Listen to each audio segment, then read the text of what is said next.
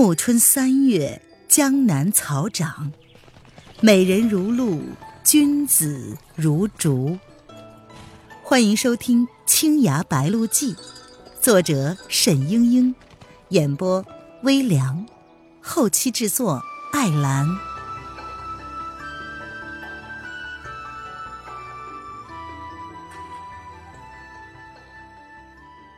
第十八章。怪客的秘密。日落之后，临水夜话，吹箫弹琴，蒋灵谦总还是要听沈轩自弹一曲。沈轩却有了新的发现：原先那五湖烟霞引总也弹不出，后来发现它是一本剑谱。但是此时沈轩用那架墨手琴，竟将五套曲子一一都弹奏了出来。莫守琴经过一番烈火焚烧，音域宽广优雅，深沉明锐，两面俱全。别的琴弹不出来的音调，莫守琴上却可以屡显如仪，越转越高。一会儿又飞流直下，黄龙入海，在深不见底处兴风作浪。啊，当然，也须得沈轩这样的高手才能办得到。这五湖烟霞引终于可以连成一曲，听起来似乎是极美妙的曲子。只是弹奏太难，沈轩练习了许久，虽然勉强成曲，依然难以穷察其意蕴。日子一天一天过去了，所幸的是，从来没有范府的人来滋扰，叶来夫人更是没影儿。蒋灵谦的右脚早已经复原，折断的左腿也渐渐的好了。沈轩给他拆下夹板，以手轻探，断骨连接之处了无痕迹。蒋灵谦下地走了走，行动如常。沈轩便问他打算何日启程回葫芦湾。蒋灵谦笑笑说：“不忙。”这天夜里，那个怪客又一次从屋檐上飞过。沈轩早就已经习以为常，并不在意。忽然，他的房门吱呀一声开了，一个无衣人影轻快地窜了进来。他还没有反应过来，就已经被那个人点中了穴道。沈轩不能言语，却听见一个声音在耳边说道：“沈郎，你躺着别动，我出去一会儿就回来。”蒋灵谦早就对那个怪客十分好奇。不知道他一个月来昼伏夜出到底干些什么，只是他的腿脚不方便，无法去查探究竟。如今伤好了，自然要出去追踪一番。他却怕沈轩阻挠，所以先点了沈轩的穴道。蒋灵谦跃上了房顶，极目望去，刚过三更，上弦月已经落山了，只有满天蒙蒙的星光。隐约能看见那个人一身夜行衣，黑布蒙面，向范府之中奔了去。蒋灵谦当即使出了天台宗的飞檐走壁、落地无声的绝技玉燕功，远远的追着那个人过去了。翻过高高的围墙，那个怪客落在了范府一所小楼顶上，二楼的小窗半支着，透出灯光。蒋灵谦根据地形看来，依稀记得那是范府的书房，心道：此人多半是在打范家武技秘籍的主意。那这场热闹可也没什么好看的了。但是那怪客呢，只是略略的停留了一会儿，就又纵身跃开，蒋灵谦也就跟上了。他跟踪了这个人一程，察觉出这人的武技不弱，但是若论轻功，远远的不及自己，料想也不会被他发现，于是他就紧紧的跟着。转过几个墙头，那个人又在一所房子之前停了下来，他在默默的思忖着。那所房子不大，全是用大石头砌成的，四围竟然连一扇窗户也没有。这个地方藏在树丛假山之后，十分的隐秘。蒋灵谦住在范府之时，也未曾见到过。他想了想，这必定是范府十分机要之地。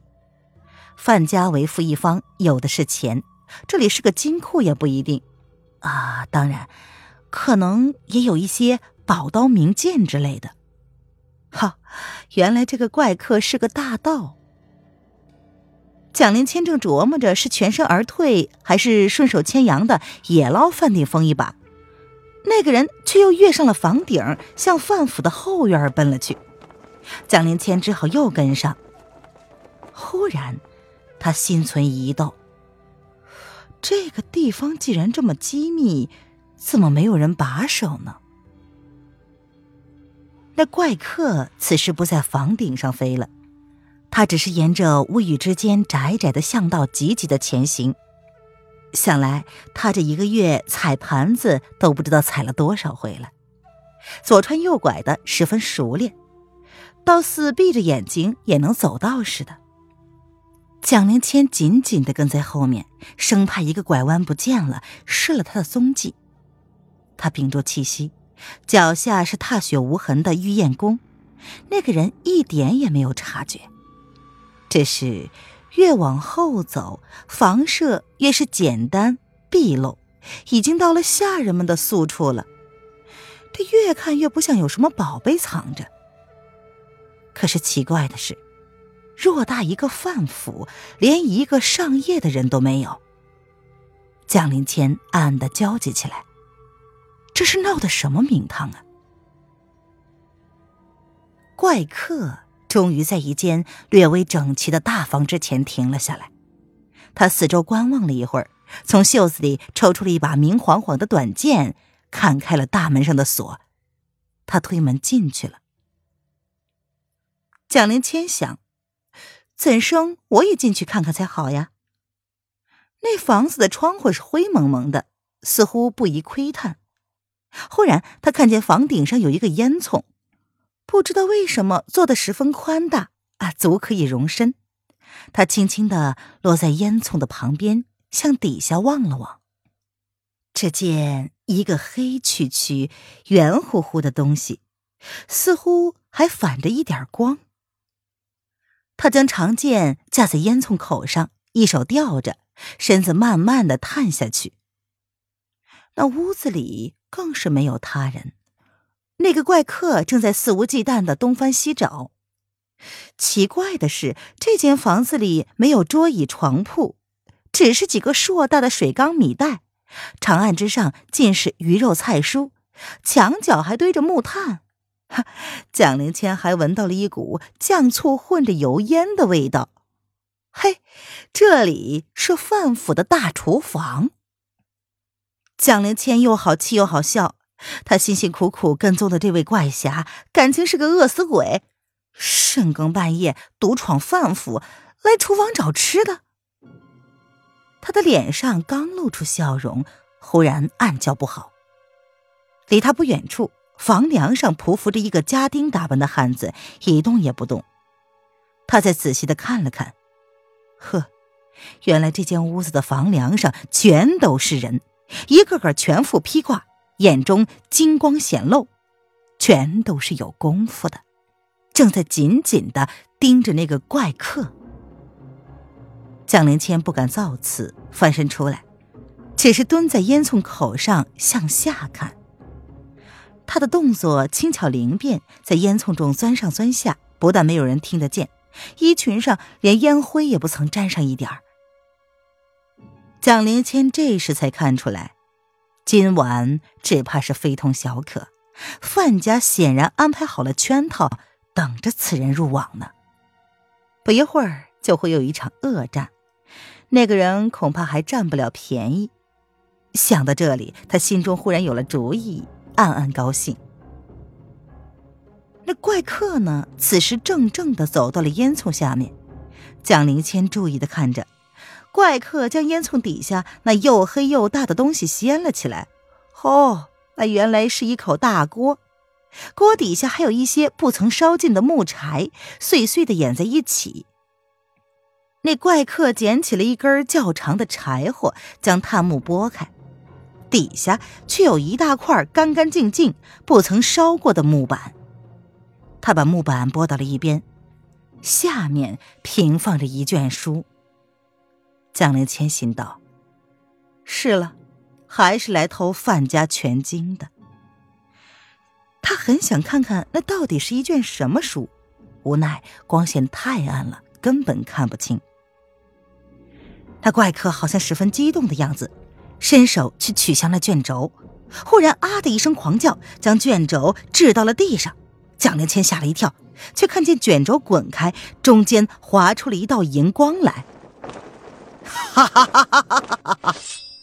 这房梁上埋伏的人纷纷的跃到了地上，大概十几人众，抽出了兵刃，把这怪客团团的围住。怪客的右手已然受伤了，他并不出手迎战，只是狠狠的盯着这一帮人。那些人笑着骂道：“好小贼！”偷东西偷到厨房里来了。那怪客哑着嗓子道：“叫范定峰给我出来！”哼，我们夫妇恭候多时了。那门外偏然转进了一个锦袍公子，正是范定峰。后面紧跟着进来一个笑眯眯的美妇，却是夫人宋氏。您现在收听的是由微凉演播的《青崖白鹿记》，更多微凉免费小说尽在微凉微信公众号“微凉有爱”。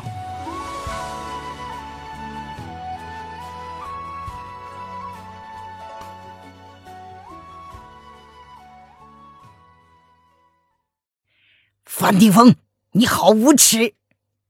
怪客怒斥道。身为江南武林盟主，竟然使出这等卑鄙伎俩，在这灶下暗藏毒蛇！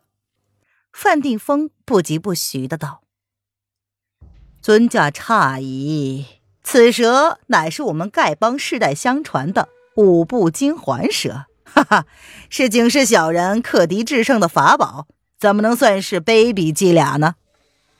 尊驾深夜造访，视我范家为无人之境。”范某实在是忌惮你功夫了得，又怕动起刀剑来失了和气，所以才出此下策，希图留尊驾一步。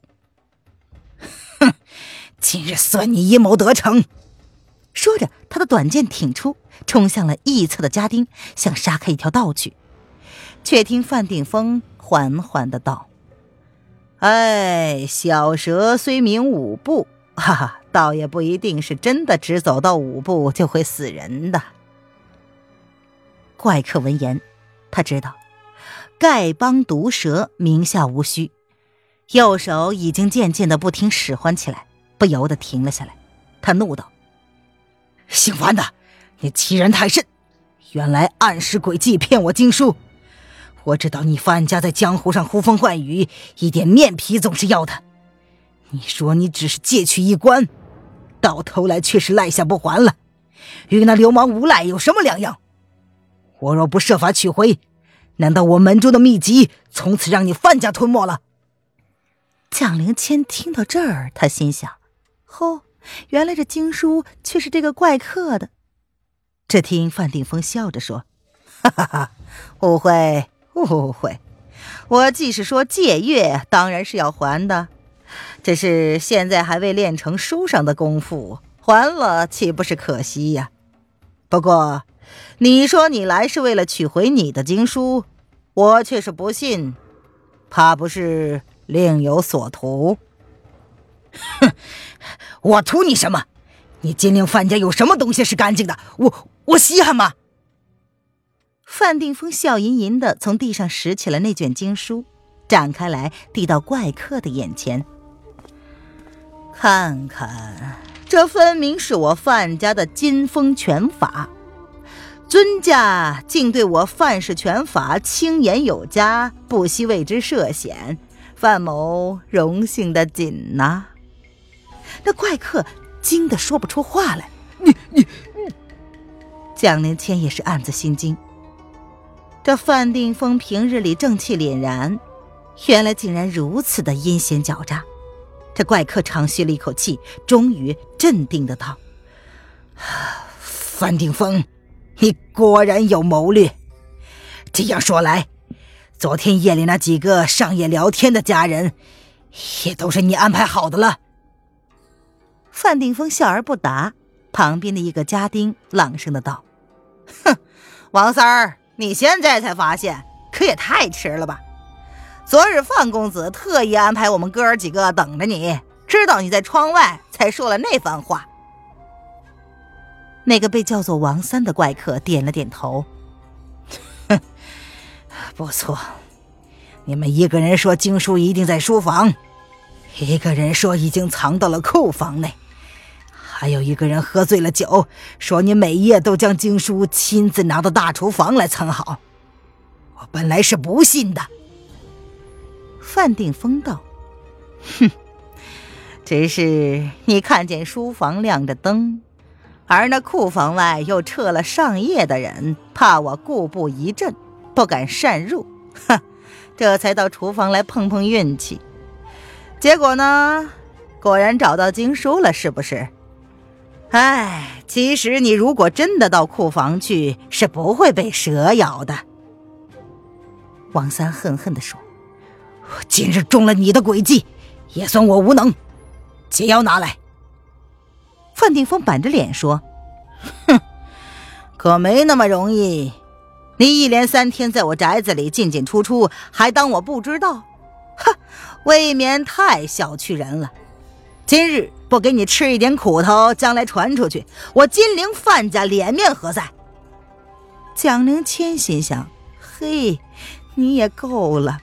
他在你家进进出出岂止三天，一个月只怕也有了。王三儿笑着道：“哼哼哼，是你理亏还是我理亏呀？我倒要看看，你给我什么苦头吃吃。”说着，他抄起了长剑，然后说。五步之内不死，我就在五步之内逼出你的解药来。他跳出了蒋灵谦的视线，蒋灵谦只听见叮叮当当几声刀剑撞击，然后又停住了。范定峰冷冷地说：“哼哼，我劝着你站着别动，蛇毒一时不至于攻心，尚可以维持几个时辰，不然我不用出手，你自己就先倒了。”王三狂喝道：“范定峰，不用说风凉话！你不把经书还回来，我只要有一口气在，都不会放过你。”范定峰气定神闲的道：“哼，实话告诉你，我劝你趁早死了这条心。这经书固然不是我的，难道就是你的了？你自己知道。”究竟是令师亲自传授给你的，还是你自己从师傅那里偷出来的？王三气得哑口无言。范定峰又道：“那年你在广州都做了一些什么呀？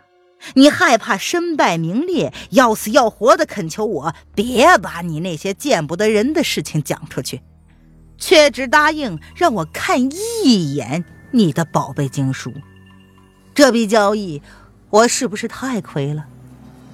王三说：“你劝我明解，我只好为你赴汤蹈火。但是经书是我们三岁宫的，却不能因我一人而流落。”蒋灵谦心道：“好，他果然是洞庭的。”手上暗暗的扣了一把绣骨金针。范定峰又说：“我知道。”你把本门的利益看得比自己重，才一意的要拿回经书。但是你以为经书就是三岁宫的，明杰就不是三岁宫的了吗？哼！你的事情倘若传到江湖上，我看三岁宫从此撤了祖宗牌位，关门大吉算了。舍去一本没人练得出的老石子经书，保全大义也很划得来呀。而且。我索性把话都说明了吧。我虽然立誓不讲出你在广州的事儿，却没有答应过别的呀。啊，远的不说，单单是你今晚到我家来偷盗金风拳法的事情，足可以令你们三罪宫颜面扫地了。这时，许久未开口的宋夫人终于柔声的道：“夫君，洞庭与我们范家一向交好。”怎可不给人留面子？今晚的事儿就此接过不提吧。王三，解药可以给你，但是你以后别再来了。